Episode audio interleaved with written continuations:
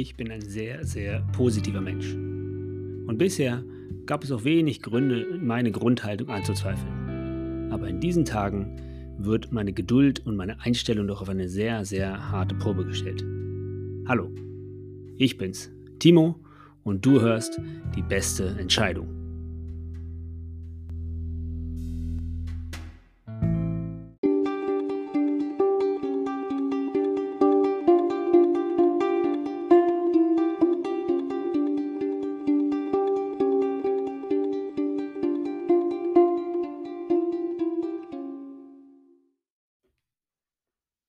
Natürlich, wie sollte es auch anders sein, geht es mal wieder um unser aller blödes Lieblingsthema, das Coronavirus, beziehungsweise die Maßnahmen dagegen, beziehungsweise das, was sich die Regierung und die öffentlichen Stellen ausdenken, was Maßnahmen sein sollten, die Verbreitung des Virus zu verhindern.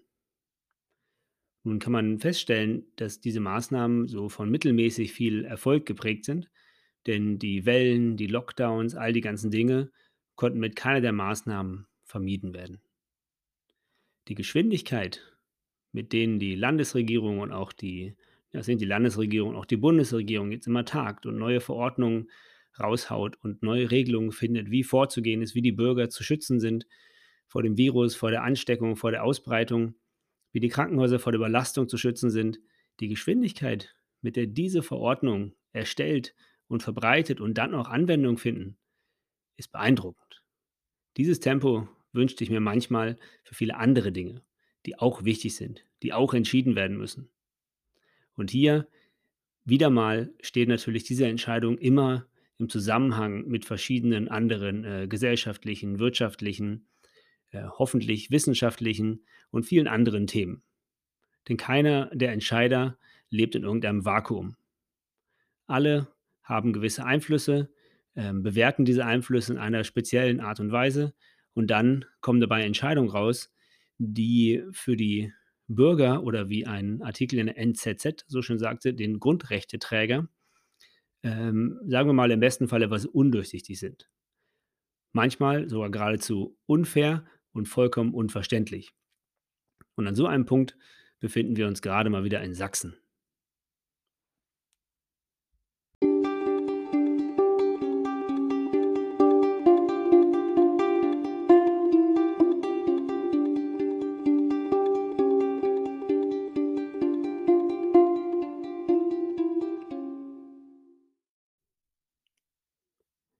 Gab mal das schöne Bonmot zu Zeiten der ähm, Schweinegrippe damals, als das Paul-Ehrlich-Institut, das Robert-Koch-Institut und das Tropeninstitut jeweils andere Vorgaben machten, wie jetzt vorzugehen ist, was die Impfung angeht. Und soweit ich mich entsinne, wurde damals sogar von einem dieser Institute ein Impfstoff vorgeschlagen, der in Deutschland gar nicht zugelassen war. Das ist natürlich äußerst problematisch, wenn solche erratischen Informationen herausgehen an die Bevölkerung. Und dann war der Satz in der Presse, vielleicht sollten unsere Entscheider sich mal wieder der Kunst besinnen, Entscheidungen aufzuschieben bis nach den gewinnsicheren Wissens. Diese Idee wird natürlich dieser Tage immer wieder mit dem Argument begegnet, das sei eben nicht möglich, es sei alles dringend, es verlaufe alles so schnell, wir müssen, wir müssen, wir müssen, wir müssen was tun, wir können das nicht einfach so laufen lassen, das wäre ganz schlimm. Die Krankenhäuser würde überlasten, unsere Ärzte haben schon so viel zu tun, und das ginge alle gar, alles gar nicht und so viele Menschen würden sterben. Ob das alles so stimmt, ist halt eine Frage, denn wir scheinen dem Geschehen immer noch hinterherzuhängen. Und es gibt eine Sache, die mich natürlich besonders ärgert, aber dazu gleich mehr.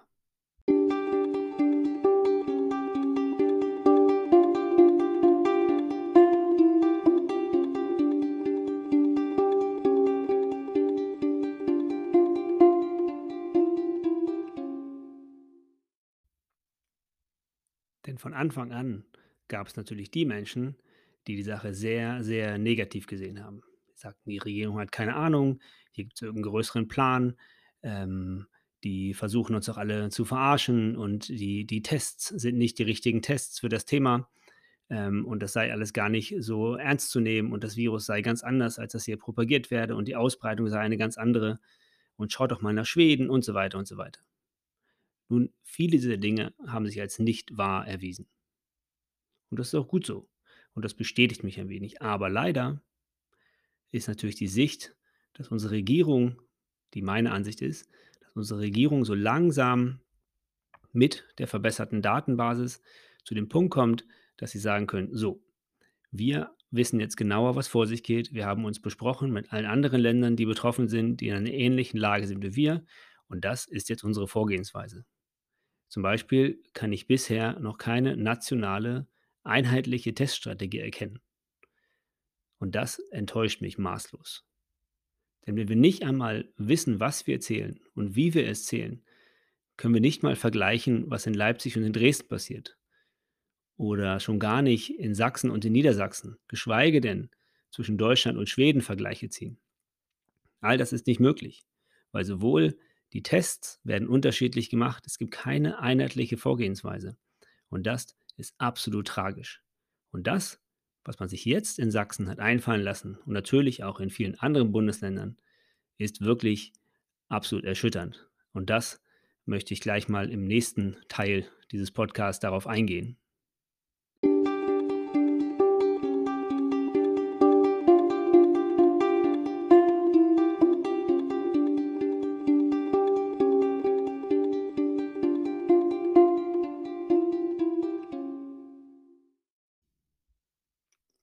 Diese etwas merkwürdige Maßnahme ist die Anhäufung und die unglaublich breite Anwendung von Schnelltests oder den sogenannten Lateral Flow Tests. Also die Tests, die entweder in den Testzentren gemacht werden oder die man auch zu Hause selbst anwenden kann. Und die Zahlen äh, fluktuieren natürlich stark. Von Anfang März in einem Artikel aus der Ärztezeitung, den ich unten verlinken werde, steht ein ähm, eine Zahl von knapp einer Milliarde solcher Tests, die die Regierung sich gesichert habe. Davon 800 Millionen Schnelltests, die durch Fachpersonal anzuwenden sind und 200 Millionen, die durch ähm, die Laien oder die Menschen, den Grundrechteträger, selbst angewandt werden können. Das klingt natürlich äh, toll, sodass alle sich immer testen können. Nur die Frage ist, was testen wir überhaupt und was für eine Aussagekraft haben diese Tests?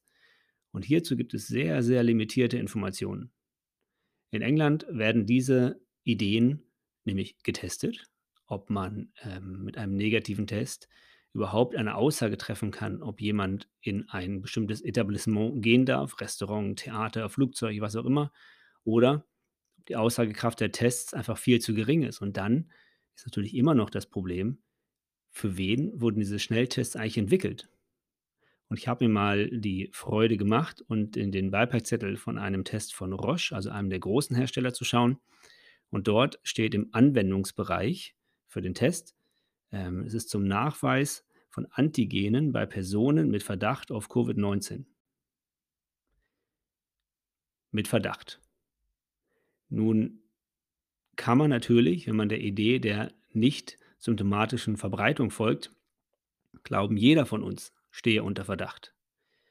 Wenn man dann aber weiterschaut in diesem Beipackzettel, dann kommt man zu einer Sektion, wo darauf hingewiesen wird, wie getestet wurde, wie die Schnelltests überhaupt getestet wurden. Und das ist nicht ganz ähm, uninteressant, denn es ist eine Studie, die eine Studie, die gemacht wurde, hatte sage und schreibe 146 Probanden äh, in Berlin und davon waren 138 Proben innerhalb von sieben Tagen nach Symptombeginn.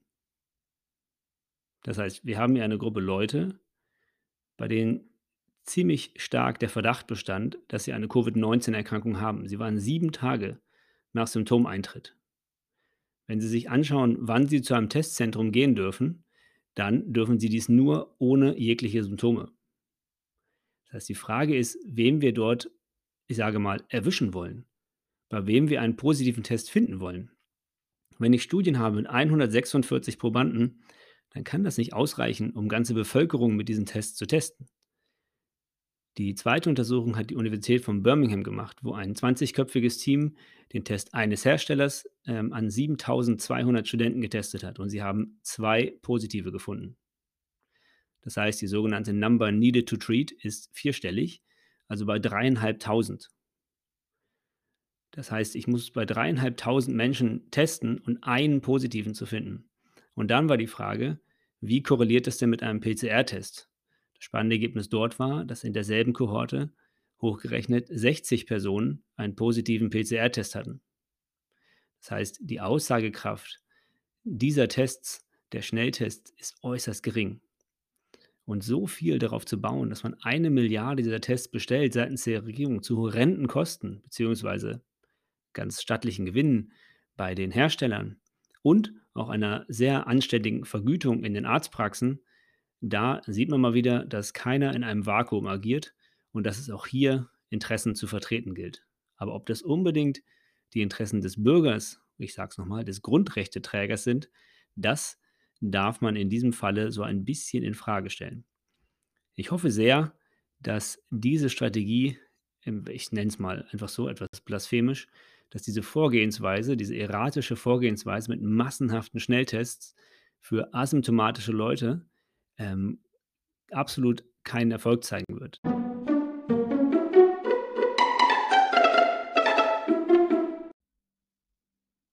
Und mit diesem Dilemma der Schnelltests, der PCR-Tests, der Hoffnung auf Impfung und vielen anderen Dilemmas stehen wir nun da.